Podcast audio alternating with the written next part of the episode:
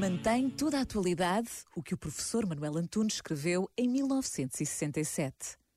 O homem de hoje é um ser votado ao momento presente, absorvido pelo presente, devorado pelo presente. A presença do presente torna-se tão avassaladora e tão densa que ela não lhe permite ver nada além do imediato. É preciso estar atento a este perigo que nos faz perder no efêmero sempre de passagem. Este momento está disponível em podcast no site e na app da RGF.